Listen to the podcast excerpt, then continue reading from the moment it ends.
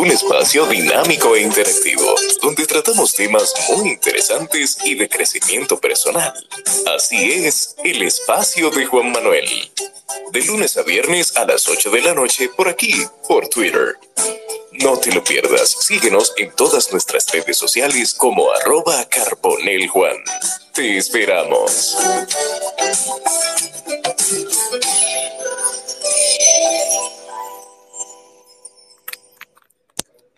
Buenas noches para todos. Bienvenidos a un espacio más del espacio de Juan Manuel Podcast en vivo en X, en Twitter, como cada semana. Y así como lo escucharon de su locutor favorito, que él seguirá, es y seguirá siendo mi voz de introducción y voz en off también.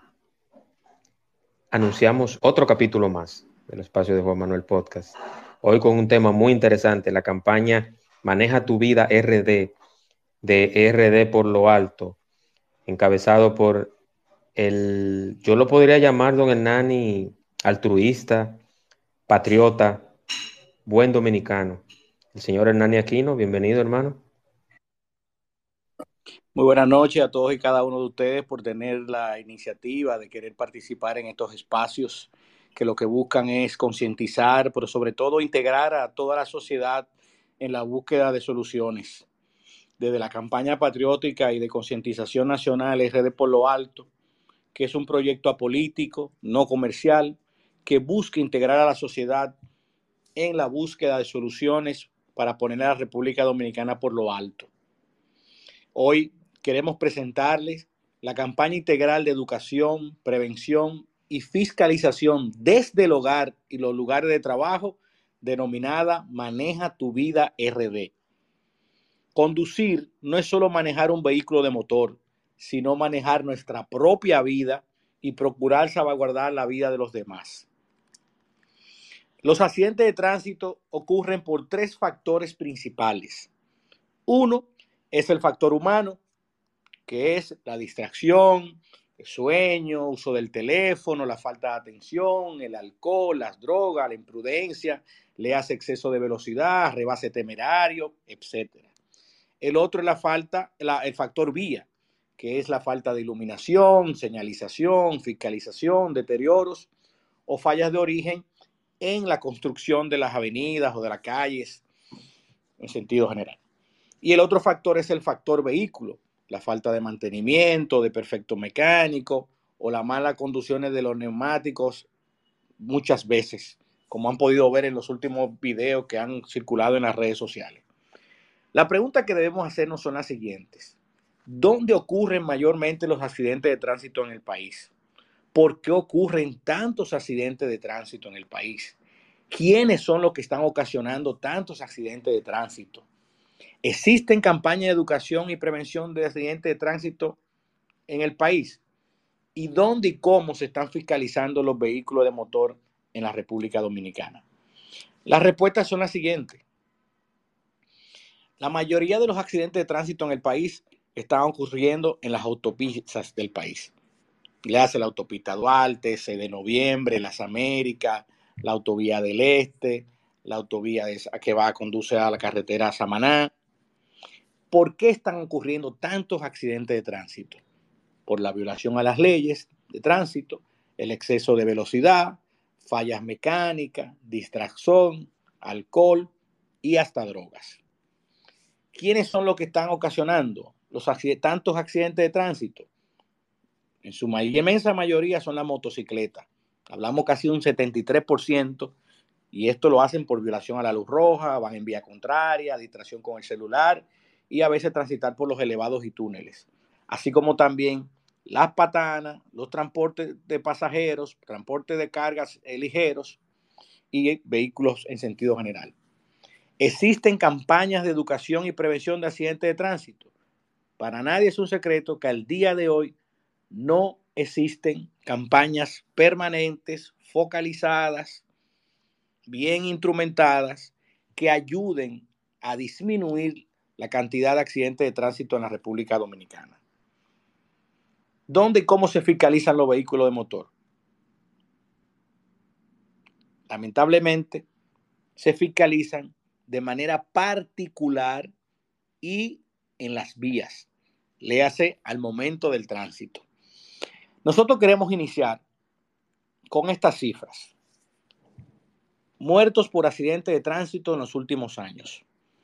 2015, pues según datos oficiales, 1946. 2016, 1991. 2017, 1585. 2018, 1418. 2019, 2100. 2020, 1732. 2021, 2967. 2022, 2921. Y a junio, que fue donde pudimos ver la cifra del 2023, rondaban los 3.180. Para un total del 2015 a junio del 2023 de 19.840 personas. Un número a todas luces alarmantes. Ahora bien, muertos por COVID-19, 4.384. ¿Qué se invirtió en el COVID-19? 40 mil millones de pesos. Y estos datos que están en los portales de las instituciones que, manejan estos temas, pocas veces usted ve que se le da seguimiento eh, eh, en el ámbito de la prevención o del análisis de cómo el Estado gasta en los últimos años alrededor de 3 mil millones de dólares en accidentes de tránsito. Eso es asuntos quirúrgicos, eh, pago por cesantía, por asuntos laborales, por un sinnúmero de hechos que generan los accidentes de tránsito y que eso es lo que le cuesta al Estado dominicano. ¿En qué consiste la campaña Maneja tu vida RD? Maneja tu vida RD busca crear una cultura de educación, de prevención y fiscalización que nazca desde el hogar, que nazca desde las empresas privadas y desde las instituciones públicas. Esto se puede lograr a través de las redes sociales y con el apoyo de toda la sociedad, creando una cultura de amor por la vida y el buen manejo, induciendo a nuestros familiares a conducir con moderación, pero sobre todo a mantener los vehículos en un perfecto estado.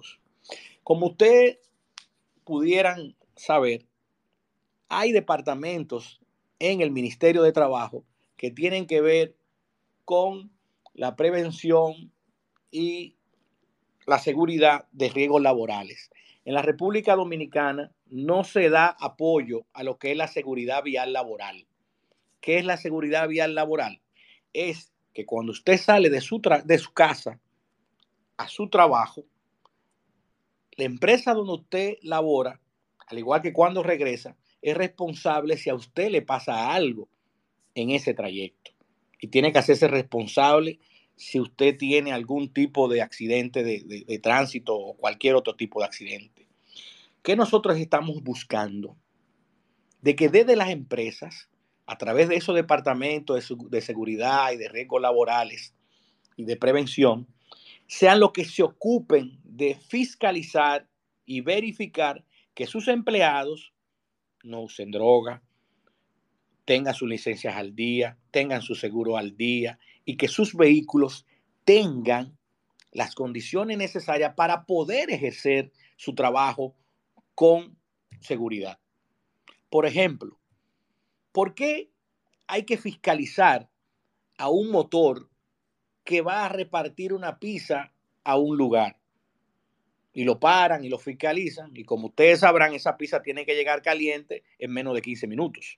Quiere decir que esa empresa que tiene que mandar la pizza le exige a él que esa pizza tiene que llegar caliente en fracciones de segundo. Ahora bien, ¿quién fiscaliza ese motor? La empresa. La empresa no lo fiscaliza. El Estado, bueno, a través de la DGC lo fiscalizan cuando ven el motor en la calle, pero no hay una estructura de prevención y de fiscalización que vaya a las empresas a verificar que todos esos motores que están haciendo el delivery en esa compañía de comida, de esa empresa de, comida, lo fiscalice y lo fiscalice en grupo, no tiene que ser uno por uno en la calle. Lo mismo pasa con los transportes de carga, los transportes de pasajeros. ¿Por qué hay que fiscalizarlo ya cuando la carga va, va casi llegando a su destino? ¿Por qué no se fiscaliza esa, ese vehículo, esa, ese vehículo de carga? ¿Por qué no se fiscaliza antes de salir del muelle? ¿Por qué no se fiscaliza a través de los sindicatos? Y realmente, lo que realmente queremos es eso, crear una cultura de prevención, pero que nazca desde el hogar, que usted a su familia, a sus hijos, también tenga mecanismo de decirle, mira mi hija, esa goma de tu vehículo no está en condiciones, no conduzca eh, tomando alcohol. Involucrar a la familia en este gran, esta gran obra que tenemos que hacer para evitar que sigan perdiéndose vidas y que hoy al día de hoy no existe ninguna campaña ni existe ninguna planificación por, por parte de ningún sector, ya sea público o privado, de nosotros ponerle un costo a estos niveles de accidentabilidad que están afectando no tanto la salud física, sino la salud mental de todos los dominicanos. Así es, eh, don Hernani. Yo quiero agregar algo ahí y es el tema de, de la ley de tránsito, una ley que no es tan vieja, pero está muy desactualizada. O sea, no, para que ustedes tengan una, idea, y no quiero comparar, pero recientemente hay una luchadora de la WWE, la lucha libre de entretenimiento de Estados Unidos, que estuvo involucrada en un accidente. y escuchen esto. Ella estuvo involucrada en ese accidente y en ese accidente murió un señor de 70 y algo de años. Ella fue la responsable del accidente y fue condenada recientemente a 15 años de cárcel. Hoy, escuché eso, don Hernani. O sea, ella provocó el accidente y murió una persona y, en ese, y por eso ella fue condenada a 15 años de cárcel. No estoy diciendo que, va a haber que tiene que haber cadena perpetua aquí, pero también las leyes de tránsito actuales son muy blandas y otros factores que vamos a ver más adelante. Don Hernani. Sí, Dentro de las propuestas que nosotros tenemos dentro de la campaña Maneja tu vida RD son las siguientes.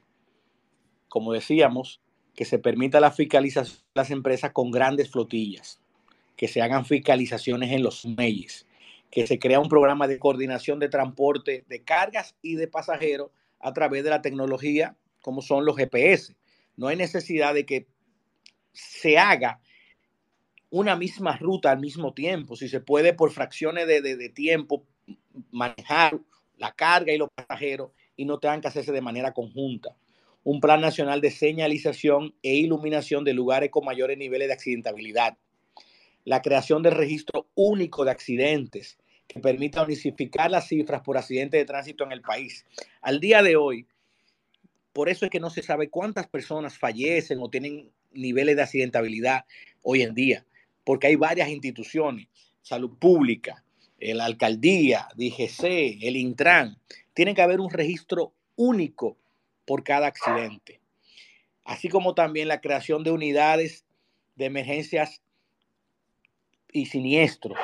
Como ustedes vieron en las gráficas y en los lamentables videos que vimos, cómo no habían los equipos necesarios para poder sacar esos accidentados cómo no se crearon los cordones de seguridad para que no se dañara lo que pudiéramos llamar como la escena del suceso y poder hacer las investigaciones de cómo sucedió eh, el hecho.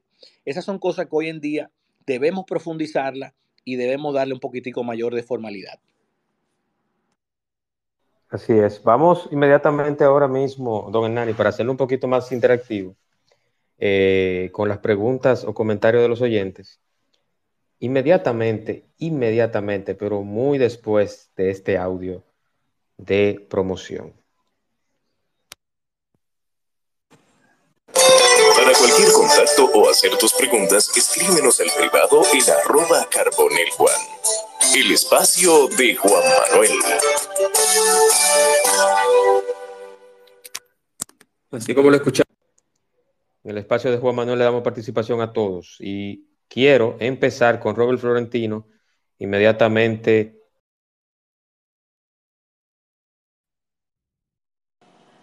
Buenas noches, Manuel, ¿cómo estás? Un placer a todos. Robert Florentino de Santo Domingo o Distrito Nacional. ¿Cómo estás? Bien, gracias. Sí, quería hacer un breve aporte sobre el problema de los accidentes en materia general en nuestro país. Y brevemente iniciando diciendo, mire, nosotros somos el, el país número uno en el mundo con mayor muerte por accidente de tránsito. Y yo me voy rápidamente a las causas raíz de ese problema. Lo que pasa es que nuestro país es un país donde no hay régimen de consecuencia. Simplemente donde las leyes no se cumplen, nadie las hace cumplir. Y por último, usted toma ese mismo conductor de Zapatana y lo lleva a una calle de Estados Unidos de un vehículo o a Europa y no, y no hace lo que hizo aquí en andar en un vehículo sin condiciones, mecánicamente hablando y físicamente a nivel de neumático y esas cosas en conclusión, es que no hay régimen de consecuencia. Muchas gracias. Buenas noches. Gracias, Robert. Muchas gracias por tu aporte. Tenemos también, don Hernán, y a, don Hernán Paredes. Adelante, Hernán.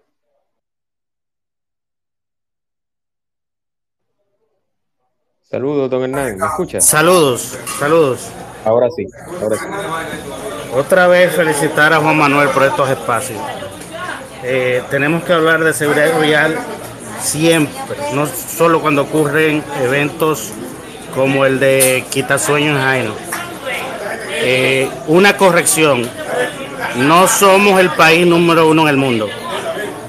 Cuando hablamos de estadísticas de seguridad vial, tenemos que irnos a fuentes confiables. Organización Mundial de la Salud, último informe publicado en 2018 nuestra tasa de muertes por cada 100.000 habitantes es de 34.6 muertes por cada 100.000 habitantes. Eh, eso nos hace la quinta tasa en el mundo, primera de Latinoamérica y segunda del continente americano. Es importante que la data la, la busquemos en fuentes confiables.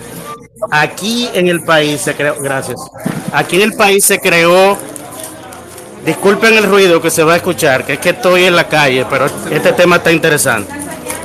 Eh, aquí se creó en el año 2017 un observatorio permanente de seguridad vial que me tocó dirigir a mí por primera vez y mejoramos sustancialmente la calidad de data de siniestros viales.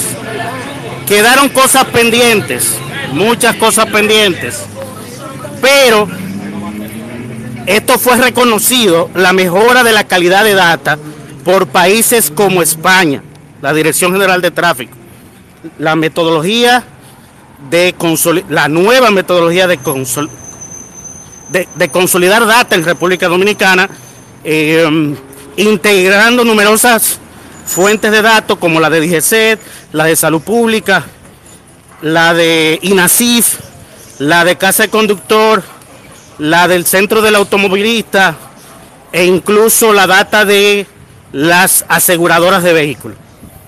Sin embargo, muchas de estas cosas eh, se abandonaron después de la después de la pandemia y yo le he criticado en, en espacios como este y en, y en programas de radio y televisión.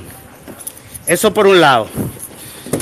Por otro lado, el tema de la, de la seguridad laboral, yo soy ingeniero civil y hace dos años yo intenté introducir en el país una empresa europea de que vende productos relacionados a la seguridad laboral en construcción. Oh, sorpresa. Hay un reglamento de eso pero eh, el gobierno dominicano no fiscaliza que las empresas cumplan con eso. Por lo tanto, en mis primeros encuentros con constructores grandes que me decían que no utilizaban estos elementos de seguridad laboral, yo le preguntaba, pero ¿y cómo ustedes evitan los riesgos asociados a este tema? que se le caiga un obrero de una torre. La respuesta fue sencilla de ellos, orando. Así ellos evitan eso. El punto es que si aquí no se obliga al Estado a fiscalizar ese tipo de, de temas, poco se puede hacer. Sobre el tema de seguridad vial en las empresas, antes de la pandemia, 2019, 2020, aquí se aprobó un reglamento de planes eh, laborales de seguridad vial para que empresas de cierto tamaño obligatoriamente tuvieran que elaborar sus planes de seguridad vial. Como hablaba el expositor, imagínense que pedido ya, que tiene tanto delivery, aplicar un plan de seguridad eh, vial, plan, eh, plan laboral de seguridad vial, pero que el, Estado fiscalice que lo cumple. Hoy yo he estado al chocar como tres o cuatro delivery de pedido ya. Tengo uno al lado ahora mismo, mientras hablamos. Entonces, ese tipo de cosas, el Estado tiene que retomarla. Aquí, a partir del año 2017, hubo un punto de inflexión. Se aprueba una ley, una nueva ley que no es perfecta, como dice Juan Manuel, pero sustituyó un marco jurídico anterior obsoleto, fundamentalmente de, de la década de los 60.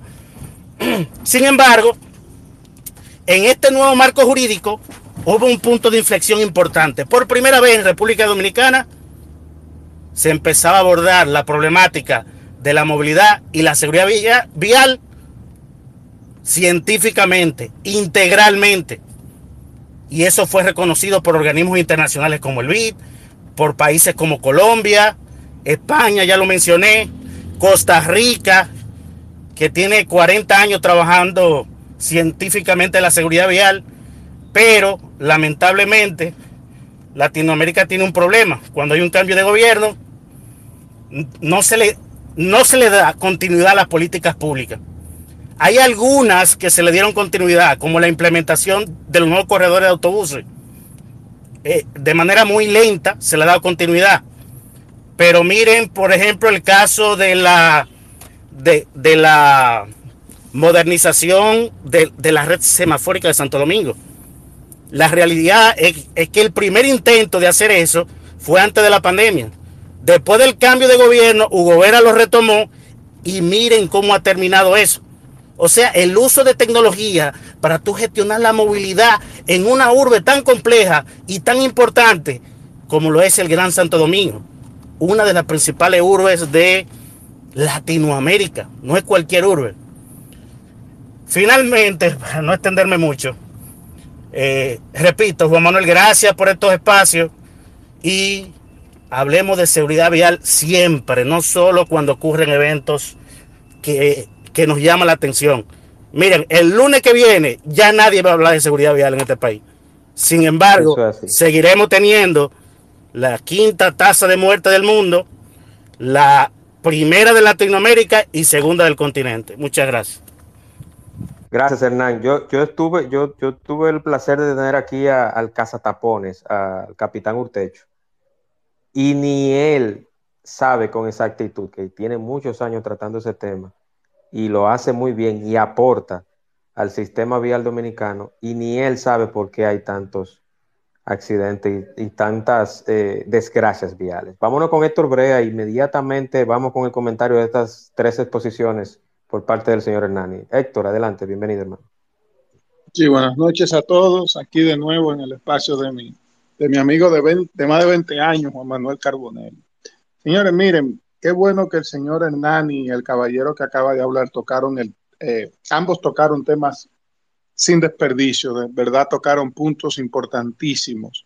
Miren, uno de los puntos que yo quería hablar son de los, específicamente los delivery de colmado. Yo no sé si un requisito para tener un servicio de delivery en un colmado es que el motor no sirva para nada. Porque a veces uno se encuentra con delivery de colmado que uno se da cuenta que un motor que viene cuando uno lo tiene arriba, porque no tiene ni luz delantera ni luz trasera. A mí, a mí se me metió un motor de delivery de colmado abajo de mi camioneta doblando una esquina. Y cuando yo frené, que bueno, se metió abajo de mi camioneta, chocó conmigo Yo me bajo, le, brindo auxilio, la gente sale corriendo a ver qué pasó y, él, él, se, él se levanta asustado, espantadísimo, pidiéndome perdón, pidiéndome excusa y diciéndome que, que el motor no tiene frenos. Entonces, cuando recogen la motocicleta, que le, que le, que le dan al, al, a, lo, a, lo, a, la manilla de los frenos, la gente dice, pero ¿y cómo tú sales a la calle así? Y él dice, no, no, es que en el colmado no quieren arreglar los frenos. Yo me he topado con motores sin luz, motores de libre colmado sin luz, sin mofle, porque parece que uno de los objetivos, además de, no tener luz, es hacer bulla también. Entonces usted hace un levantamiento por, por los distintos colmados que tienen servicio de delivery y casi ninguna motocicleta sirve. Sin embargo, el colmado produce dinero suficiente para poder por lo menos ponerle una luz y acondicionar una motocicleta, pero no hay interés. También yo siempre fui desde hace muchos años, no de ahora, no, estamos hablando fácilmente de hace 20 años para atrás, uno de los principales voceros de que una de las cosas que aquí debían eh, ponerse más rígido era en el cumplimiento de las multas de tránsito. Primero, en el cumplimiento respecto al cobro de estas, las consecuencias de estas y el monto de estas. ¿Qué pasa? Uchilora también hablaba mucho de eso, de la importancia de que las multas de tránsito tuvieran un significado para el usuario, como lo tienen en Estados Unidos. En Estados Unidos, a la gente le duele cuando le ponen una multa de tránsito, porque son una multa que, que duelen en el bolsillo, además de que tienen un efecto sobre tu récord como conductor, sobre tu licencia, y que hay gente que en Estados Unidos ha sabido caer presa por tener multa de tránsito acumulada. Yo me monté una vez en un carro público y yo me sorprendí cuando yo oí que el chofer le dijo a la MES que por favor no le, pudiera, no le pusiera más multa que él tenía 46 multas y no había pagado ninguna. Y, me sorprendí, pero me sorprendí por la naturalidad en la, que él, en la que él se lo dijo, porque yo sé que hay gente que tenía mucho más de ahí.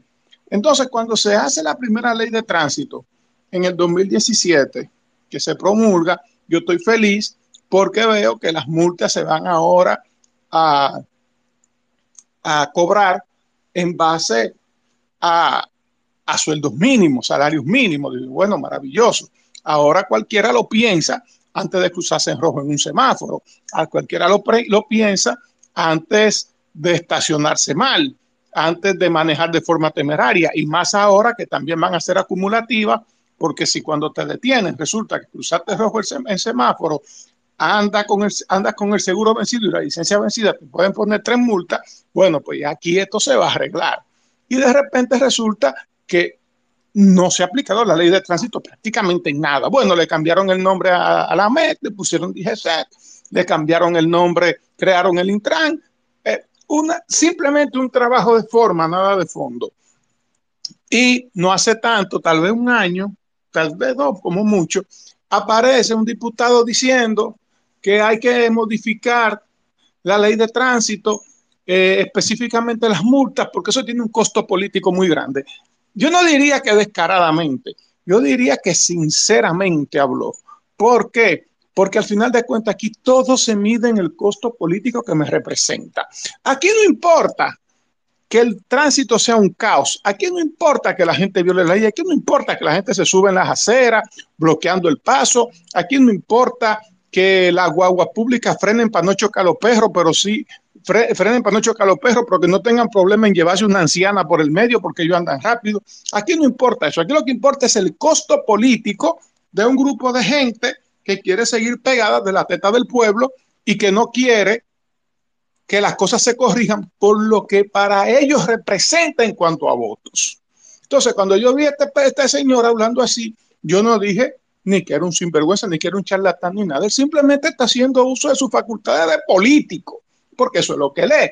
A él que le importa que la cosa se solucione, a él que le importa que la ley de tránsito se cumpla, a él lo que le preocupa es el costo político. Entonces, mientras aquí estemos pensando en el costo político, nunca vamos a tomar medidas saludables para el país.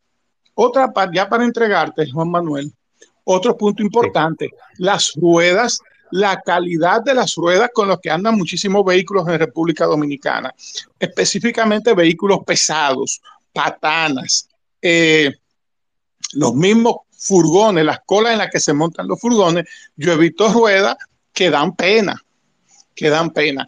Ahora, también aquí hay un problema, también aquí se venden muchas ruedas usadas y hay personas que, bueno, el, dinero no le alcanza tal vez para comprarse una rueda nueva de calidad, le alcanza para comprarse una rueda usada, pero también hay que tener mucho cuidado con eso, porque muchas de las ruedas usadas que vienen a República Dominicana, por no decir todas, vienen a República Dominicana porque ya del país en el que la traen no pueden transitar.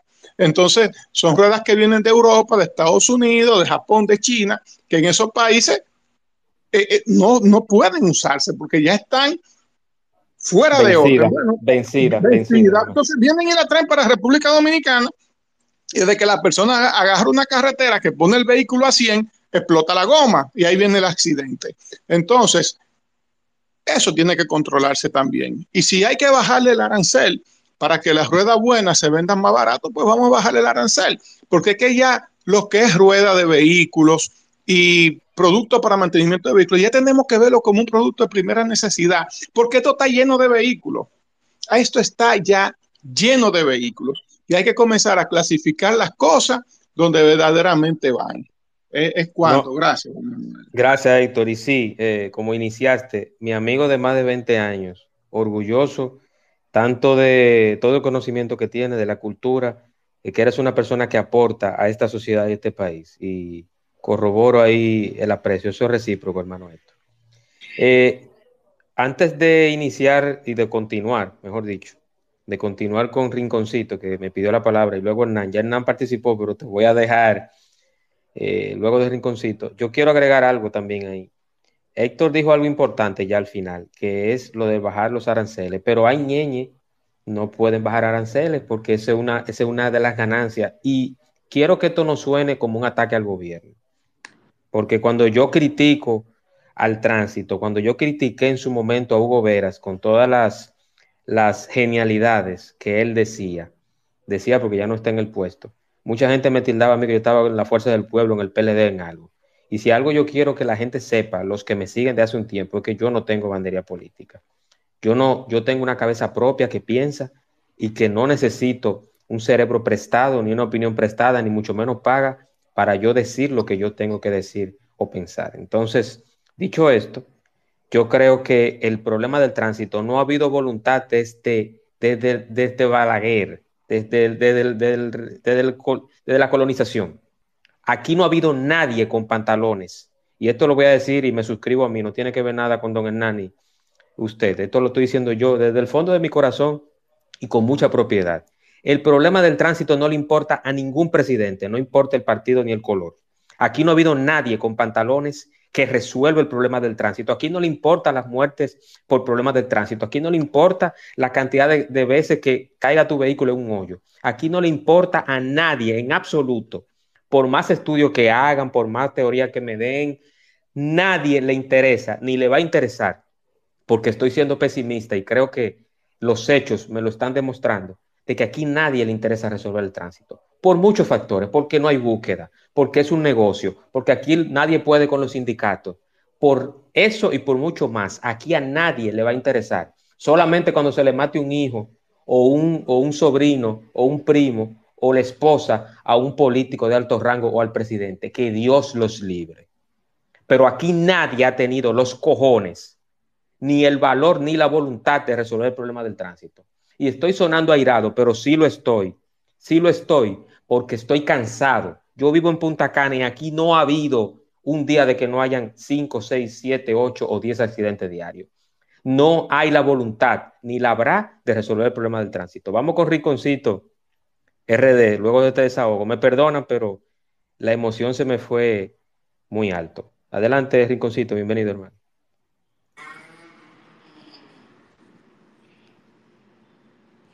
Rinconcitos, ¿me escuchas? Buenas, ¿se está escuchando ahí? Fuerte y claro, hermano, loud and clear, como dicen los gringos. Adelante. Saludos, ¿cómo está? Randy Adak de este lado, Rinconcitos RD. Un placer, un honor para mí estar en este, en este foro con personas de admirado por mí, mi hermano Hernán, y vea, señor, eso, ese hombre hay que apoyarlo. Un hombre, vea, que está haciendo un trabajo excelente por, por el país con estas Claro que sí. campañas. Claro Estas que sí. campañas que, que, que ayudan realmente a tomar conciencia nacional. Pero mire, Juan Manuel, para, eh, vamos a decir, eh, suplementar lo que usted está hablando, el asunto de los gobiernos, de la dejadez de los gobiernos con el asunto del tránsito. Eso es tan real, mire, mi hermano, lo que usted está diciendo, que por ejemplo, mire, yo le voy a dar tres ejemplos solamente, y no voy a hablar mucho, no voy a dar tres ejemplos de la dejadez de los eh, gobiernos. Por ejemplo, mire, yo que salgo mucho a la calle y viajo mucho y ando y cojo mucha carretera. Recientemente ocurrió un accidente eh, eh, de tránsito. Oiga el accidente que ocurrió entre Maimón y, y Piedra Blanca, ¿verdad? Esa carretera que está ahí entre Maimón y Piedra Blanca, que para mí es una de las carreteras más peligrosas que tiene este país, por la cantidad de camiones pesados que cruzan por ahí, por el asunto de la barriol. Entonces, ellos le cayó un ramo encima a una persona que iba cruzando por ahí y lo mató al instante. Porque no, no, la- los ramos no lo cortan en, esa, en ese y muchísimos ejemplos más. O sea, no un sistema de mantenimiento de los árboles para evitar que un ramo le caiga a una persona y lo mate. Ejemplo uno. Ejemplo dos, la, carrete- la iluminación en las carreteras que lo han mencionado anteriormente. La circunvalación norte entre Navarrete, entre, perdón, entre Villa González y, y, Canabacoa en Santiago, la, to, Topleto, eh, no está señalizada, eh, no está iluminada, está muy bien señalizada, pero entonces en la noche es la boca un lobo. Yo bajaba de hacer un trabajo una vez de la línea noroeste con un amigo que se llama Oval Walker, y ese mismo día, vea, él, suerte que lo grabó, él lo tiene documentado eso ahí. Un accidente, mi hermano, ese mismo día, y él mismo, en mismo instante hablando de la iluminación, y más para adelante un accidente. Oiga, y es por la, la misma, y cada rato accidente por la iluminación esa carretera. Tercer ejemplo, y con esta me, me voy. La autopista Duarte actualmente están haciendo un trabajo excelente, muy bien. El, el trabajo que está haciendo la autopista Duarte entre Santiago, La Bella, esa zona, eh, La Bella y Santiago. ¿Qué sucede? Que ellos tienen unos pilotillos en el medio, mira, eh, que eso, eso, yo no sé cómo que ahí no han pasado 20 accidentes ahí, porque es un peligro esa vaina ahí. Usted me excusa la, el término que uso, estamos hablando entre No, no, profesionales. tranquilo, tranquilo, tranquilo. no Pero es indignado, mi hermano, la dejadez, como que no le importa a- a- a lo- al Estado, a cualquier partido, porque esto no es de partido. Como que ese tipo de cosas no le importa. Y eso, lo que yo estoy mencionando, debemos de corregirlo para que se reduzcan los accidentes, porque todo eso influye en la cantidad de accidentes. Que, que, que aquí dice alguien que es el quinto lugar, pero hay otros que dicen que es el primer lugar que somos a nivel nacional en accidentes, a nivel mundial en accidentes. Entonces, este tipo de foros, ojalá se sumen más personas a darle apoyo a este tipo de conversaciones, eh, Juan Manuel. Y yo de verdad admiro esto realmente y lo apoyo 100%. Y de verdad, mire, señores, hay que tomar conciencia con, con- los accidentes de tránsito que se han llevado muchas vidas en los últimos meses. Muchas gracias. Gracias, Rinconcito. Abad. Eh, lo que pasa es que estos, estos temas no venden ni se viralizan porque la gente está en Toquicha, en, en, Alfa, en, en Alofoque y compañía de operaciones. Eh, lamentablemente, estos temas no son de interés. Vámonos con el señor Shelby. Adelante, hermano, bienvenido. Buenas noches, buenas noches, hermano. Eh, mira, lo mío es sencillo. Eh, el problema no se va a resolver porque tomamos los empresarios y los sindicalistas como, como senadores, como regidores, como diputados. Ejemplo, un ejemplo parpado. Eh, Casimiro Antonio Martes, ¿quién es? Antonio Martes, un empresario del transporte terrestre y dirigente sindical, conocido por el presidente de la Confederación Nacional de Organizaciones de Transporte, CONATRA, que agrupa más de 42 federaciones con 1.776 sindicatos y empresas de transporte urbano, interurbano, taxista, taxista turístico y demás. O sea, ¿ustedes creen que hay forma de que se arregle el transporte público cuando tenemos un senador sindicalista? No hay forma. No, no, hay forma. Él, Y teníamos uno en el Intran, y teníamos uno en el eh, eh, Intran. de eso iba a decir también. Y también había uno en el Intran que es el que se encarga de, de dirigir la- las leyes de tránsito y eso. No hay forma. Lo que pasa es que los dominicanos no, todavía no entiendo por qué se perdió eso en la juventud. Creo que fue como en los gobiernos de Balaguer. uno le pregunta a un joven, a un joven de 25 años, tú eres de derecha, o eres de izquierda, y no te sabe decir, no, yo apoyo tal partido, o yo soy de, de, de Lionel, yo soy de que sé yo quién. O sea, no tienen esa ideología política, que es lo que quiero decir. Y cogemos así los presidentes, los senadores, no tenemos que ver con los regidores, nada. Por eso todo nunca va a avanzar, porque no hay educación de ninguna índole. Gracias, Shelby. Eh, don Hernani, ¿usted quiere comentar algo de lo que estos excelentes aportes han hecho? Eh, luego de pasar para, si no pasar con Hernán, nuevamente. Eh, vamos a terminar y después nosotros Ah, vamos nuestro. Correcto, correcto, correcto. Vamos entonces, don Hernán, bienvenido nuevamente, adelante. brevemente, porque ya hablé, pero algo de, de- de orden de lo que dijo Héctor.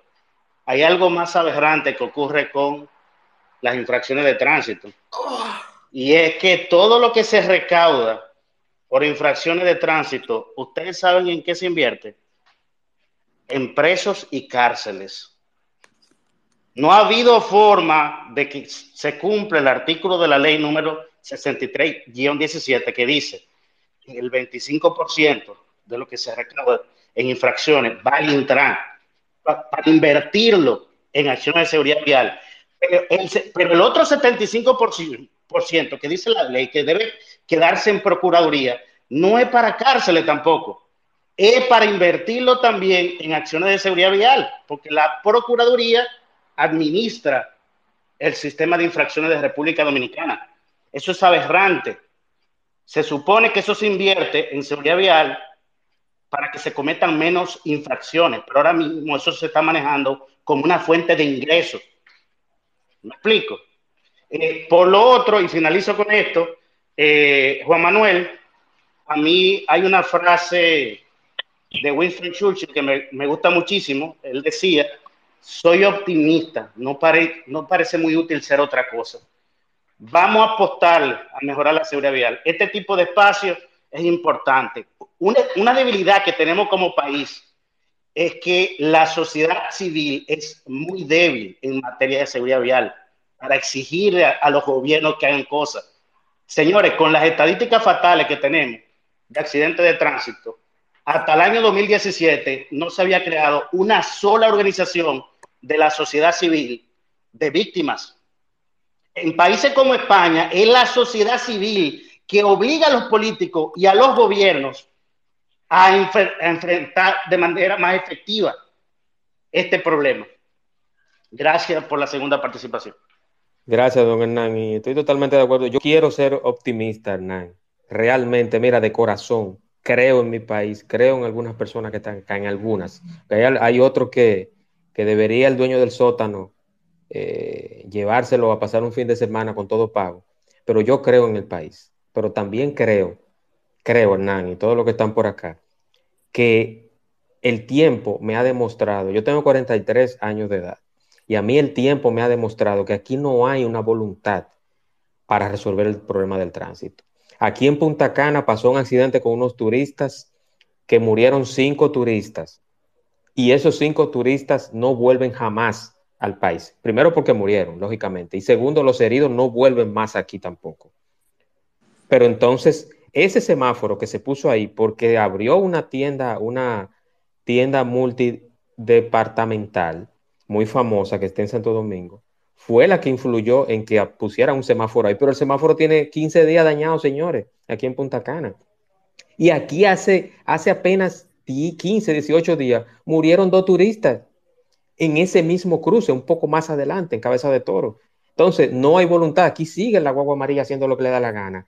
Solamente la DGC te está poniendo multa. Está bien, párame, pídeme los documentos, pero ¿dónde está la fiscalización tuya? ¿Dónde está el Intran? Que tiene que estar aquí chequeando la goma de los vehículos. Aquí salen camiones cargados de, material diario y se meten por todas las calles, se meten por residenciales, hacen lo que le da la gana. Entonces, no hay una voluntad. Y me perdonan los que son optimistas. Sí, yo lo soy a veces, pero cuando salgo a la calle no puedo ser optimista. Robert Florentino, adelante, hermano. Bienvenido nuevamente. Gracias nuevamente, Manuel. Bien, Juan Manuel, todo lo, todo lo dicho y opinado aquí se suscriben en un aspecto, falta de cumplimiento y de, y de, aplicación de la ley. Nosotros tenemos legislaciones para controlar y resolver todas esas situaciones, pero no, no se aplica la ley, no, se, no, no, no hay régimen de consecuencia. Cuando el Estado trata de aplicar el aerotransportista, viene Juan Ubiera y te para la 27 de febrero y te hace un tapón. O viene eh, Antonio Marte y, te hace una huelga. Entonces, el día que aquí llegue un presidente o un dictador que diga aquí se va a aplicar la ley de tránsito, hasta ahí, hasta ahí llegó el problema. Tú agarras un dominicano cualquiera chofer aquí y no se atreve en Estados Unidos a manejar borracho, sin cinturón y hablando por celular.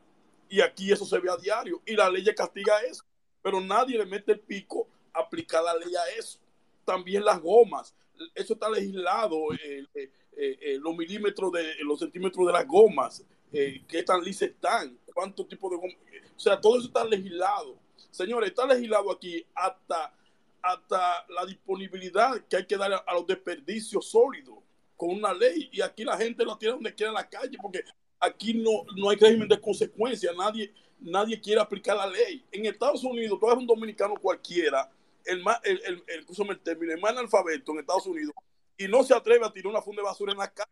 ¿Sabes por qué? Porque se la ponen, pero no se atreve a manejar borracho, allí se la ponen. No se atreve a manejar sin cinturón, allí se la ponen no se atreve a manejar un vehículo que no esté en condiciones porque se, la ponen, la, la, la, le ponen la, multa y le ponen su, su, su, su, régimen de consecuencia.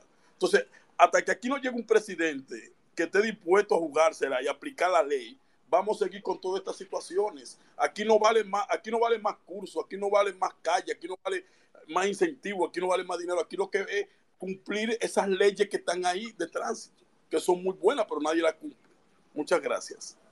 Gracias, Robert Florentino. Gracias por tu aporte. Gracias, Hernán, y a todos. Don Hernán. Quiero eh, retomar con, con la siguiente frase. Primero vinieron por los socialistas. Yo no dije nada porque yo no era socialista.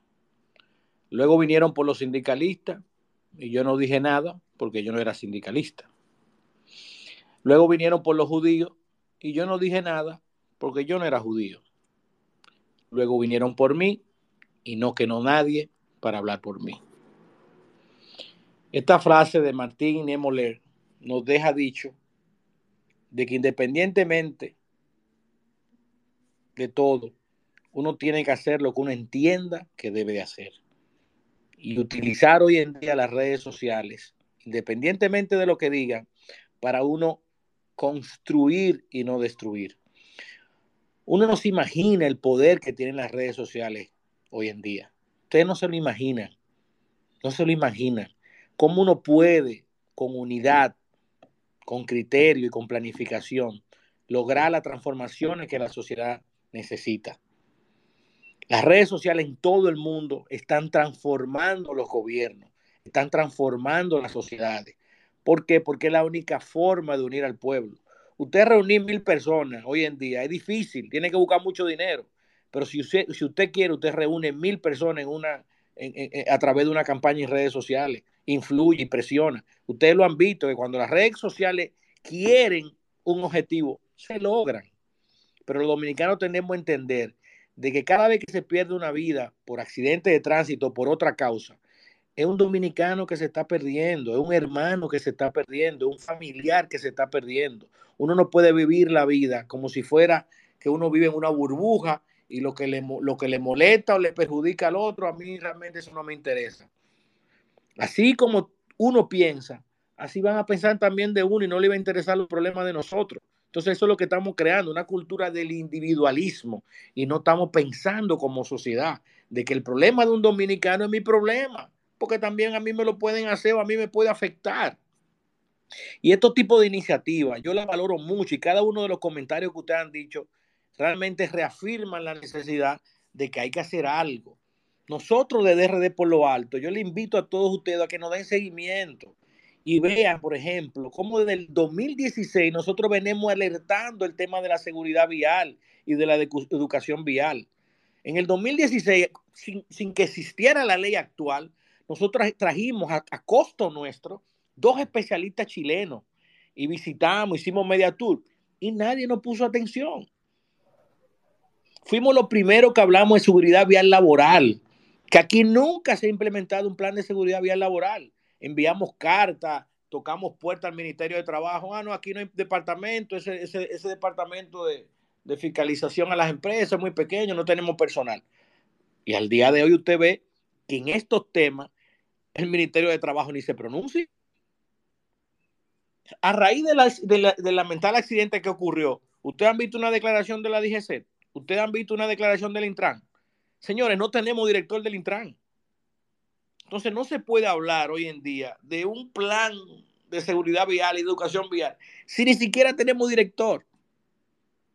Todavía no han designado un director, al que se nombró ya tiene otras funciones y nadie puede ocupar dos espacios al mismo tiempo. Eso es imposible. Eso lo dice la física. Entonces, ¿qué es lo que queremos? Empoderamiento social. La unidad, de eso es lo que promueve RD por lo alto a través de toda su campaña. Que nos unamos, que no veamos de que esto es un problema que, ah, bueno, le pasó a los familiares de esa gente allá en Jaina. No, nos pasó a cada uno de nosotros, porque la falta de prevención, la falta de educación, la falta de seguridad nos va a afectar a nosotros en un momento determinado y no nos estamos dando cuenta. Aquí se está creando, señores, un estado de que la gente no va a querer ni siquiera salir a visitar a un familiar fuera de la ciudad. Aquí la gente no va a querer ni siquiera salir a divertirse fuera de la ciudad, porque estamos convirtiendo con nuestra indiferencia y con nuestra imprudencia carreteras de muerte. Y estamos todos tranquilos en nuestro chat, en Instagram, eh, viviendo una burbuja, viviendo una burbuja. Y no estamos afrontando como sociedad los grandes problemas que ancestralmente tenemos. Don Hernani, perdón que, que le... no nos empoderamos, todo va a seguir igual. Vuelvo y se lo repito, y no de este gobierno, todo ha pasado por lo mismo. ¿Por qué? Porque entienden que fiscalizar es perder votos molestar a las empresas, ven como que es molestar a las empresas. Ah, más impuestos, eh, van a apretar uno, pero no lo dejan respirar. Así es que dicen los empresarios. Pero los mismos empleados son los que tienen que exigirle a, a, su, a sus empleadores. Yo recuerdo una vez, no sé si ustedes se recuerdan, una periodista famosa que mandó un reportero a cubrir un incidente y él le dijo, mira, porque yo no, no puedo, porque no tengo goma para ir. Y lo cancelaron. Ustedes no se recuerdan de ese hecho. Sí, sí, sí. ¿Eh? Ese, Entonces, ese, medio, ese medio está en color visión, para no decir. Exacto, que... exacto. Entonces, para que ustedes vean cómo es, oye, son problemas ancestrales que somos nosotros como sociedad que tenemos que enfrentarlos, señores. Olvídense del Estado, los Estados y el empresario no van a hacer nada por ustedes. Somos nosotros que tenemos que empoderarnos, unirnos y darle un giro a esta sociedad que está abrumada, inteligentemente de cosas intrascendentes, improductivas, sin importancias y banales, para entretenernos y no hacer lo que estamos haciendo hoy. Eso es correcto, don Hernani. Y mire, le voy a hacer una confesión que eso está documentado y pasó realmente. En una inauguración de las ponencias que tuvo eh, para poder hablar y las inauguraciones, el señor Frank Rainieri, que me imagino que saben todos o casi todo quién es, dijo lo siguiente. Don Frank Rainieri dijo lo siguiente, señores. Yo estoy muy contento por la cantidad de turistas que llegan al país, porque a mí me conviene. Y estoy citando textualmente. Pero también una pareja de turistas desde Canadá me comentó que tiene miedo de rentar un vehículo, de conocer el país de norte a sur y de sur a norte y de este a oeste por la cantidad de accidentes que leen que pasan a diario en República Dominicana. Vienen por Punta Cana y no quieren ir a Santiago. Vienen por Santo Domingo y no quieren ir a Punta Cana. Y eso a mí me preocupa, don Frank Rainieri. Señores, si nos ponemos a analizar, eso no solamente afecta a un hospital, al país, eso afecta también la imagen de nosotros como un lugar turístico y un lugar seguro, donde que usted salga aquí en un vehículo y se te trae un camión y se maten todas las personas. ¿Qué familia de un turista o qué turista va a venir aquí a accidentarse? Cada vez que aquí viene un turista y se accidenta en esta zona de Punta Cana donde yo vivo, que va a una excursión, ustedes no se imaginan, ustedes no se imaginan la vergüenza que sienten ese tour operador que vende esa excursión que regularmente casi siempre es a la isla Saona, porque el turista sueña con venir a Punta Cana, pero también a otros lugares de turismo ecológico, como lo hemos hablado don Hernani anteriormente, ¿recuerda? No sé si me está escuchando don Hernani, pero me parece que sí. Sí, correcto, correcto, lo escucho. Sí, lo, lo hemos hablado anteriormente sobre el turismo ecológico, inclusive en otro espacio ya lo hablamos. Y hay turistas que vienen no solamente a quedarse en un hotel a comer en un buffet y a ver una playa y a ver el show del hotel. El turista viene a ver naturaleza, viene a ver una ecología, una, valga la redundancia, una, una naturaleza natural que tenemos en este país. Entonces, cuando una persona no puede recorrer 150 kilómetros, 80 kilómetros, 70 kilómetros sin miedo a que te vaya a pasar un camión por arriba y te mate, eso también afecta al país y al turismo. Es muy bonito cuando se hace una rueda de prensa y se dice llegaron tantos turistas, pero a cambio de qué, a costa de qué. O sea, ¿qué tan seguro es viajar aquí? Es inseguro para, para nosotros, para los locales, pero un turista que venga, que no sabe cómo se maneja aquí, que venga y se desgracie. O sea, todas esas cosas, señores, hay que analizarlas. Y ese empoderamiento que dice don Hernani es el que yo quiero que todos hagamos, que nosotros hacemos virales a veces que lo que diga Yailin, que lo que diga Tecachi, que esto, que lo otro, que pito, que flauta. Pero vamos a empoderarnos con los temas que nos atañen a nosotros. Ayer fueron la, la familia de esos 10 dominicanos, pero mañana pueden ser ustedes, mañana puedo ser yo o mi familia. O sea, tenemos, tenemos que pensar en que donde los otros compran a nivel de tránsito y de siniestros viales, también nosotros podemos comprar también ahí. Entonces yo con esta palabra quiero finalizar y quiero dejar por último a don Hernani Aquino de RD por lo alto para que me dé su última reflexión e impulso, e impulso a, a esta tremenda campaña que yo me autonomino, don Hernani, representante de la zona este de Maneja tu vida RD, de RD por lo alto.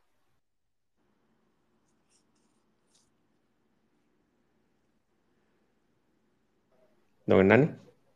Sí, miren, hoy en día uno hacer cualquier actividad en beneficio de la sociedad te, te, te hacen la siguiente pregunta. ¿Cuánto tú te estás ganando con eso? ¿Qué, tú, ¿Qué beneficio tú tienes con eso? Es la pregunta que nosotros día a día recibimos por lo que hacemos a través de la plataforma de RD por lo alto y el proyecto de RD por lo alto. Lo hemos dicho públicamente y de manera privada. RD por lo alto no tiene nada en absoluto que ver con nada político, pero tampoco comercial. Nosotros no vendemos ningún producto, nosotros no recibimos publicidad, no recibimos ningún fondo de ninguna empresa, ni pública ni privada. Y lo digo por, por, por la siguiente razón. Los dominicanos tenemos que volver a la trinitaria. Tenemos que volver a ese núcleo trinitario donde jóvenes, algunos con posibilidad económica y otros solamente con valentía, formaron a la República Dominicana.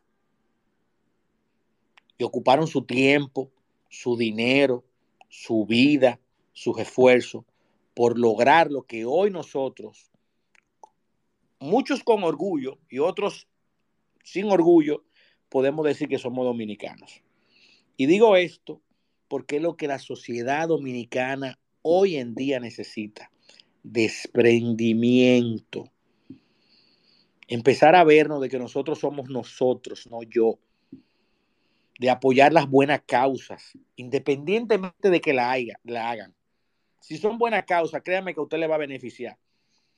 Y que en vez de darle un like a algo intrascendente, banal, improductivo, déselo a algo productivo. Dele retweet a algo productivo porque los buenos tenemos una gran debilidad, es que somos desunidos. Los malos son menos, pero son extremadamente unidos en su maldad. Los buenos somos totalmente desunidos en la bondad. Y eso tenemos que cambiarlo.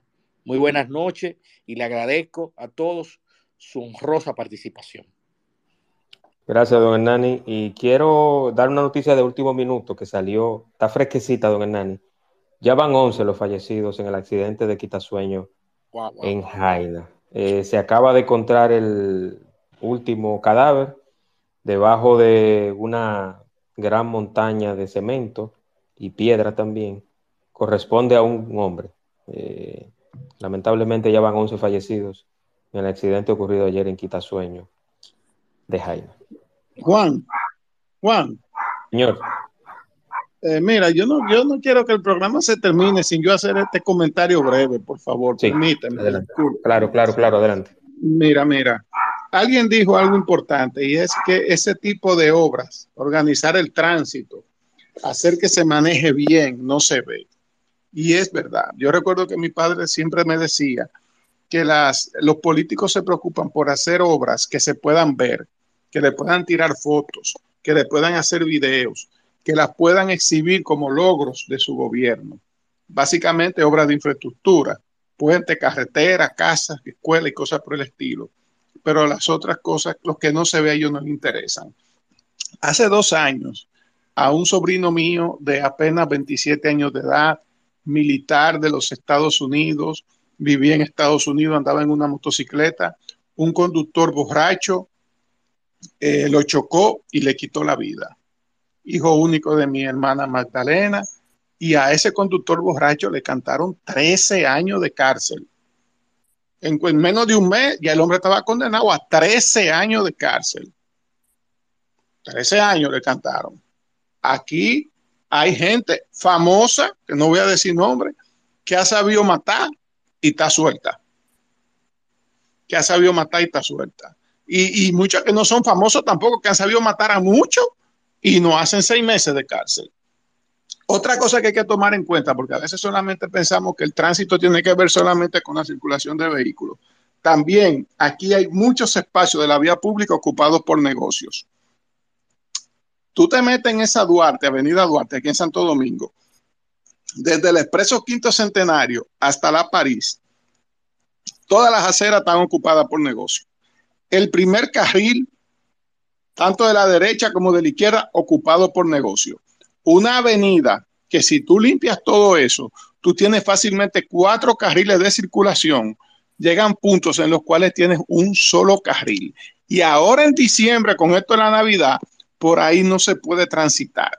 Pero las calles aledañas a la avenida Duarte y a la José Martí, en esa zona entre el Expreso Quinto Centenario y la calle París, por ahí no hay quien pase, por ahí no hay quien circule. ¿Por qué? Porque los negocios se han tomado la acera y se han tomado también un carril de la calle para poner mesa, para vender su ropa, para poner su maniquí. Y cuando, y para tú estacionarte, tú tienes que estacionarte en el carril del medio. O sea, no dejas paso para que la gente circule. Pero hay un detalle. ¿Por qué la autoridad, las autoridades que ven eso, no toman medidas al respecto? Cuando sabe que se están violando no solo las leyes de tránsito, de tránsito, sino también las leyes municipales, porque a todo le ven el costo político. No ven la ciudad, la ciudad no le importa, la sociedad no le importa, que tú llegues temprano a tu casa no le importa. Ellos lo que les importa es que cuando lleguen las elecciones, eso que violan la ley, que ocupan los espacios públicos, que ocupan las calles, voten por ellos. Eso es lo que a ellos les preocupa. Mira, también en una ocasión se multaban los vehículos. En Estados Unidos se multa el vehículo. El vehículo que está mal parado, tú llegas y lo encuentras con una multa, el vehículo. Aquí quitaron eso. Aquí ya no se multa la placa del vehículo, se multa al que maneja el vehículo. O sea que tú te puedes parar donde tú quieras y ya tú sabes que no, que no te van a multar el vehículo. Pero otra cosa también, y es el hecho de que tú puedes tener seguro de que ahora mismo la multa de tránsito por hablar por el celular tiene que haber bajado en los últimos años. ¿Tú quieres saber por qué tiene que haber bajado? La multa de tránsito por hablar por el celular manejando. Por una razón, en Santo Domingo todos los vídeos están tintados en República Dominicana. Y no hay forma de que tú veas si el que está dentro del vehículo está chateando, está hablando por el celular, porque hay unos tintados que tú no ves de afuera para adentro ni por el vidrio de adelante. Y te voy a decir algo. Mucha gente lo hace por moda. Otra gente dice que lo hace por el sol, que si yo qué, por aquí siempre ha hecho sol. Para que no le dañe el interior, que si yo qué, aquí siempre ha hecho sol. Pero está bien, no importa la razón por la que usted lo tenga. Pero yo te voy a decir algo. Eso tiene su punto negativo también. A un amigo mío de infancia, un amigo mío de infancia lo encontraron muerto casi a los cuatro días adentro del carro, que le dio un bajón de azúcar. Y lo encontraron, como decimos lamentablemente en República Dominicana, lo encontraron por el bajo. Porque el carro estaba en un parqueo y la gente se vino a dar cuenta por el mal olor que él estaba allá adentro. Porque nadie, nadie por el tintado sabía que él estaba dentro de su carro. Y lo buscaron por el país entero. Y salió en la prensa, en los periódicos. Se movil, nos movilizamos todito buscando ese amigo de mío, de mi familia adentro de su carro, estaba en un parqueo y nadie se dio cuenta nada más por el mal olor. Cuando tú vienes a ver, hasta el muchacho pidió ayuda cuando le dio lo que le dio adentro del vehículo y nadie se dio cuenta. Entonces, hay muchas cosas, pero muchas cosas que tenemos que evaluar en República Dominicana. Y a mí lo que más me preocupa de la ley de tránsito de aquí es que vengan a reflexionar de que la ley tiene defectos cuando se supone que esa ley la trabajó primero un equipo de expertos que saben de tránsito. Segundo, pasó por una comisión del Senado, de la Cámara de Diputados, del Poder Ejecutivo, la promulga el gobierno. Y después que se vienen a dar cuenta que la multa está muy cara, pero ven acá, ¿y dónde que estamos? Muchas gracias, Juan Manuel. Gracias, Héctor. Gracias al señor Shelby y a todos los demás. Yo le, envié el micrófono, no sé si me está escuchando, el viejo Ed, a Edward Mercado, porque Edward tiene un conocimiento más porque vive en Estados Unidos, pero aparte de eso es dominicano. Pero también, agregándole a eso, eh, sabe y tiene mucha experiencia con el tema del transporte de carga y los vehículos pesados en Estados Unidos. Yo quisiera que darle la participación, no sé si me está escuchando, eh, te envié el micrófono, porque es importante el tema de tu participación allá y unos cuantas eh, experiencias que pueda decirme sobre el transporte de carga y el transporte de vehículos pesados en Estados Unidos versus Buenas noches, buenas noches, Juan Manuel. Saludo a todos por aquí. ¿Cómo están? ¿Me escuchan? Muy bien, muy bien, hermano. Sí, sí, te escuchamos. Adelante. Bueno, ¿qué te digo? Eh, ya hemos hablado tú y yo privado eh, de, estos temas y yo creo que se le está poniendo, o lo cogen como muy a la ligera el tema de los vehículos pesados en República Dominicana. O sea, eh, manejar un camión o un, vehículo de carga o cualquier vehículo que se use comercialmente debe tener regulaciones diferentes que un vehículo privado, porque el vehículo privado puede ser que tenga un accidente también, pero tú molestar a una persona, por ejemplo, con un neumático de un vehículo privado, sería hasta eh, como meterte en la vida privada de esa persona, ¿verdad? Pero en el tema del vehículo pesado, un camión representa un arma de destrucción masiva, así como suena. O sea, una persona agarra un camión cargado y en una luz, si él no quiere pararse, no se para. Y todo el que está ahí es muy difícil tú parar ese camión. Mientras él tenga goma y fuerza para correr, va a estar rompiendo. O sea, un camión tiene la capacidad destructiva de darle un edificio y tumbarlo. O sea, es, es mucho. Yo noto, por ejemplo, estábamos conversando anoche de quién puede tener una, una licencia para conducir un vehículo pesado. Y prácticamente a un tipo que le dan una practiquita, eh, otro chofer, amigo de él, el tipo le ayuda a cambiar la goma y vaina, y le dan su licencia porque sabe operar el equipo, pero el tipo leyó, el tipo sabe lo que puede hacer. No sé si tú me entiendes el punto, o sea, él conoce exactamente lo que él está haciendo, la responsabilidad de lo que él tiene, o solamente lo hace porque le van a pagar bien yo, estuve viendo el video ayer, eh, veo gente hablando, especulando igual que yo, eh, con razón que el tipo no frenó. Eh, ahí vi a alguien que dijo que el camión tenía dos meses sin freno. Eso es un disparate porque como llegó al lugar sin chocar, si no tenía freno. Porque, ¿Tú me entiendes? O sea, es muy difícil. Sí, sí, sí. Tiene dos meses. ¿Cómo llegó a buscar la carga? O sea, a veces, a veces Demasiado. Le pone su Sí, le ponen su Sí, la gente ya, sabe que... eh, ahí pareció, alguien me dijo como que hay una cuesta por ahí. Y ya ahí tiene un poquito de lógica, porque el camión venía, yo que no conozco el área, estuve conversando anoche en el espacio mío, que probablemente lo que yo entendía era que el tipo se había distraído. Y cuando ya vino a darse cuenta, eh, eh, dicen la gente no, que no frenó, no, lo que pasa es que un camión mm, de esas capacidades necesita para frenar el, el espacio que tiene un campo de fútbol de extremo a extremo. O sea, un camión cargado frena y él no va a frenar como un carro. Él necesita un espacio para frenar. Por eso es que se requiere que la persona que está manejándolo comprenda la responsabilidad que tiene y vaya a una velocidad prudente y pendiente. Eh, ya sería en otro espacio que te comentaría, hay unos pasos especiales que se llaman eh, el Smith System, los cinco pasos de Smith, que es lo que hacen para la seguridad de un camión. Pero eso ya eh, eh, me voy a entrar demasiado en eso. Te lo puedo explicar Sí, otro sí. día.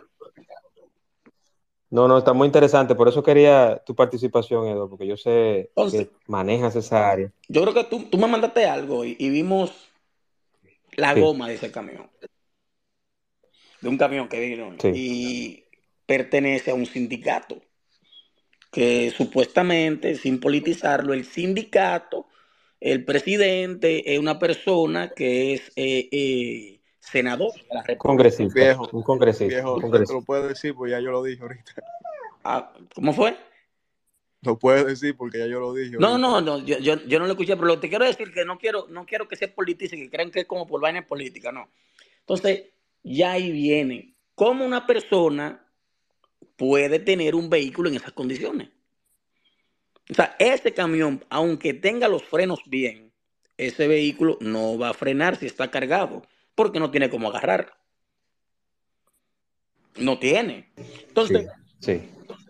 sin comparar los países, pero son cosas que son fáciles de tener. Yo estuve hablando anoche, no sé si tú estuviste por allá, Shelby, de que se necesita patrulla de camino. Y dentro de ese equipo de patrulla de carretera, un equipo especial para vehículos pesados, o sea, técnicos especiales para que puedan esos vehículos, no solo en diciembre, ni solo en Semana Santa, porque la vida de los dominicanos valen igual en Semana Santa y en Navidad. Eh, eh, yo veo un, un show feísimo que hacen, para mí es feo y ridículo, en diciembre, que se paran la policía de que, de que a ver los, las gomas de los neumáticos eh, para el autobús en diciembre y, los otros, y las otras fechas del año. Es un bulto, eso se llama bulto. exacto. ¿Tú me entiendes? Entonces, hay otro tema que tiene que haber un régimen de consecuencia que el otro lo sienta. A mí me explicaron anoche, si ustedes conocen del tema, me ayudan. Recuerden que yo no vivo allá hace muchísimo tiempo y, y- y- y soy un ignorante en ese tema. Pero me explicaron anoche que un camión eh, lo que necesita, lo que le exigen es un seguro de ley. No sé si alguien aquí sabe de seguro, si es cierto o es falso. O sea, lo primero que tienen que hacer las autoridades es ponerle, mira, para ese camión poder circular en la calle, tú tienes que tener un mínimo de lo que ese camión, en caso que tenga un accidente, pueda reponerle los daños materiales a lo que él hizo. O sea, no solamente un segurito de ley. Entonces, hay otras cosas que se implementan aquí que es, eh, Juan Manuel, es con un récord. Y eso es Sí. federal. Por ejemplo, si yo en, en- en Florida me dan un ticket, un camión, eh, eso automáticamente va a todos los sistemas. Cuando pasa un tiempo, el seguro mío sabe de que me pasó eso. El seguro mío inmediatamente me incrementa. Entonces ya yo tengo miedo de que mi vehículo, de tener un accidente, y soy más responsable porque me va a subir el seguro. O sea, me van a dar por el bolsillo. Lo otro es que Porque tú representas quizás un peligro la Claro, no, pero espérate, vamos a suponer que yo no tengo un accidente, yo no haga nada malo. Eh, los DOT, eh, los policías de carretera especiales de, de camiones, tienen la potestad y el derecho de pararte en el momento que ellos le parezca, únicamente para revisarte el camión. Escucha, o sea, él te para, no es como, como un policía, un policía me para a mí en mi carro, yo le puedo preguntar, dígame, oficial, ¿hice algo malo? Y él te dice, sí, te paré por tal cosa. A ellos no, ellos te paran porque sí. Ah, te vi y quiero revisarte el camión, abríllate, dame tu documento, préndeme salud, préndeme esta. Esa es la más sencilla. Si no, el tipo se mete en un carrito, Juan Manuel. Se te pone un, ¿cómo se? Un overall y se te mete como un carrito abajo del camión, ya tú sabes. Y ahí dura él horas. A mecaniquear. A, a revisar a todo. A revisar el, el- la palanca de, de doblar, todo. Tienen una regla para las, los neumáticos, le ponen a ver si está bien o está mal. eh, eh, miden los frenos. Son técnicos. O sea, aparte de que el tipo es un policía, pero él es especializado en eso. El tipo tiene en su vehículo también cómo pesar el camión, saber eh, que eso es peligrosísimo. Te cuento, ese, un camión peso- eh, con peso de más, no hay forma de que lo frenen. No, Sí, no hay forma, sí. o sea, hay límites para eso. En República Dominicana, como no hay pesos, por ende yo entiendo que no existen límites. Eh, Eso le ponen al camión lo que él coja. Sí.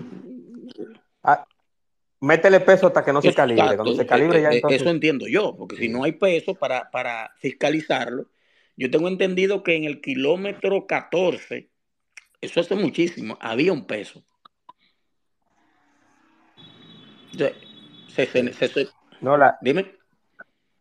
las empresas que venden acero, eh, varilla de construcción, tienen eso muy regularizado y lo sé por conocimiento de causa. Eh, ellos no permiten esas patanas que cargan cemento. Bueno, Héctor que está aquí, que también tiene conocimiento en el sector, sabe que las, las distribuidoras y las eh, que producen acero en este país, que hay una compañía bastante grande, eh, tiene eso regularizado. O sea, no permiten, no permiten, aunque ellos tienen casi el 90, 99, 98, 97% es subcontratado ese transporte, pero ellos cargan el acero y no permiten más peso del que puede resistir esa cola. Sí, pero escucha el peso que le ponen, de que pueda resistir el camión. Sí, No sí, el peso que por ley, bajo estudio, por seguridad, le ponen. ¿Tú me entiendes? O sea, sí, es lo que él coja, por la capacidad del motor, por, no. Entonces, por ejemplo, aquí, un vehículo de eso, por ejemplo, esa patana que chocó, para enfocarnos en ella, por la cantidad de ejes que tiene, el límite de ese vehículo aquí serían 80 mil libras totales. No es que tú le vas a poner 80 mil libras,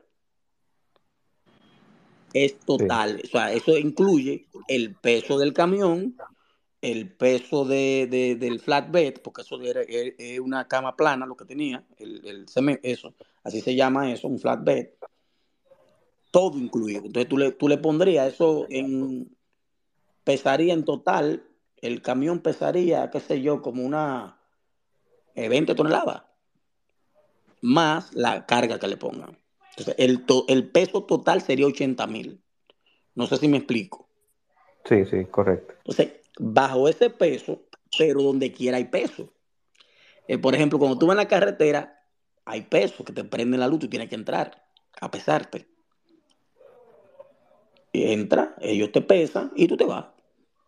Si quieren, ahí hay una persona también del DOT, como te expliqué, que él dice, ah, mira, tú sabes que déjame aprovechar que el camión se paró, ven, párate aquí, ven, vamos a chequearte. Y te chequean las luces, los frenos, las gomas, eh, y, y te chequean todo. Si el camión no reúne las condiciones porque lo sacan de servicio, dice, mira, está fuera de servicio, arregla eso y te vas. Pero eso inmediatamente va al sistema.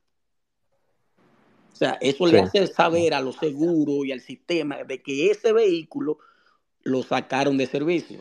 E inmediatamente cuando tú, el seguro te manda, cuando se te vence el seguro para renovarlo, ¡pim! Te llega, "Ah, mira, el seguro tuyo te subió, tú pagabas 1.100 dólares, tienes que pagar mi- 1.600 ahora. ¿Y por qué a, ti te pusieron fuera de servicio? Porque ellos entienden que tu camión, eh, tú lo descuidaste y es un peligro. Entonces, eso hace que la gente, por su dinero, cuide el vehículo para que no se lo saquen de servicio y para que no le pongan eh, sí.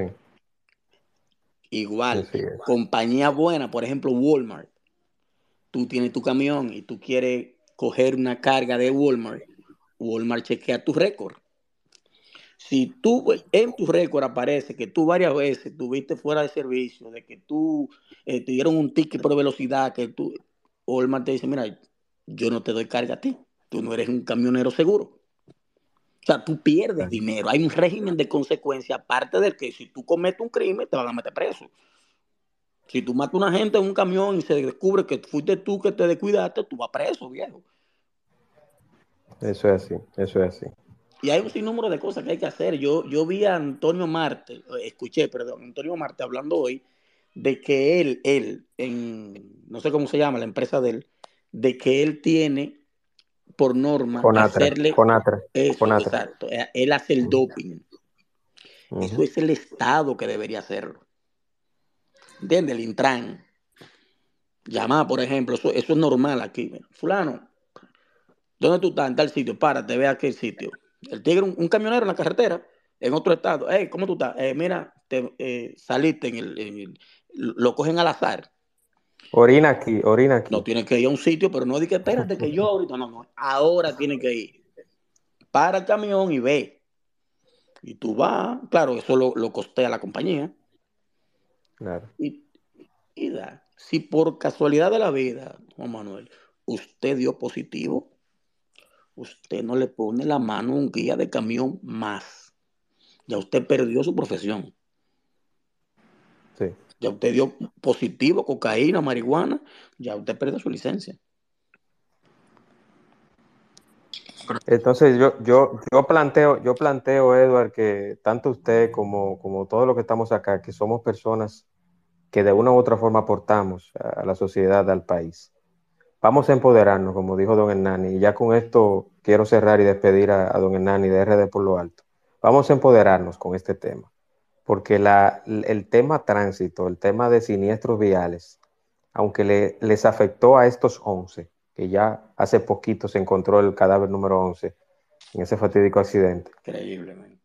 Eh, eh, o sea, son, son cosas que no, que no deben de pasar, porque yo siempre digo que los accidentes son accidentes, pasan, nadie quiere un accidente, pero hay, hay, hay accidentes que son prevenibles. Sí, sí. Hay accidentes que son prevenibles y son prevenibles por muchos factores. Como yo dije un poquito airado hace un ratito, y no me voy a retractar porque lo dije bajo el sentimiento, pero lo dije también bajo la indignación. Aquí no ha habido voluntad de ningún partido, y lo reitero, Aquí no ha habido voluntad de ningún partido ni de ningún gobierno. Aquí han pasado no sé cuántos presidentes y aquí solamente uno estaba dispuesto. Lastimosamente lo hacía con el método de la violencia, pero era el único que tenía una voluntad de acabar con los sindicatos. El sindicato aquí tiene una gran participación de, ese desastre que tenemos en el, transporte, en el tránsito, tanto urbano e interurbano.